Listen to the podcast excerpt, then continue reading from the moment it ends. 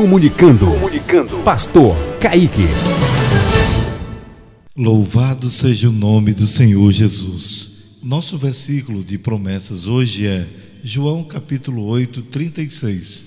Portanto, se o Filho os libertar, vocês de fato serão livres. Que maravilhas de Deus! Jesus veio realmente nos libertar do mal.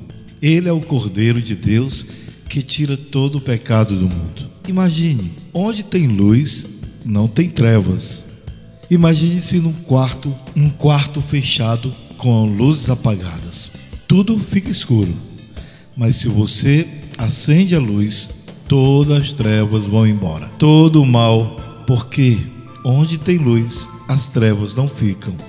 E assim, quanto mais você se aproxima de Jesus, mais a sua vida é iluminada e todas as trevas vão embora.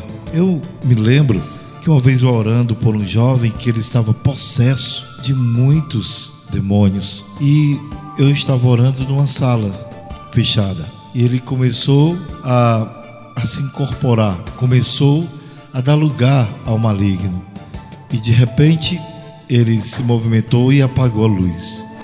Eu fiquei no escuro total com ele mas em momento nenhum eu temi, porque quem está com Jesus, as trevas não lhe tocam. O que é que eu fiz? Eu não entrei em pânico, que o inimigo poderia fazer qualquer coisa, até me matar, mas eu sabia a direção da tomada da luz. Eu fui lá e acionei, acendi a luz. Tem certos momentos na vida da gente que nós precisamos acionar a luz. E uma das formas principais é chamar por quem pode lhe ajudar. Clame pelo Senhor Jesus. Chame pelo Senhor Jesus e a luz vai acender. As trevas vão embora, o pesadelo vai embora, a morte vai embora, porque Jesus é a vida, Jesus é a paz, Jesus é luz.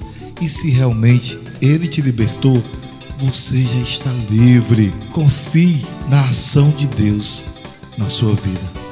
Hoje a promessa de Deus para você é esta: a luz vai clarear os teus caminhos.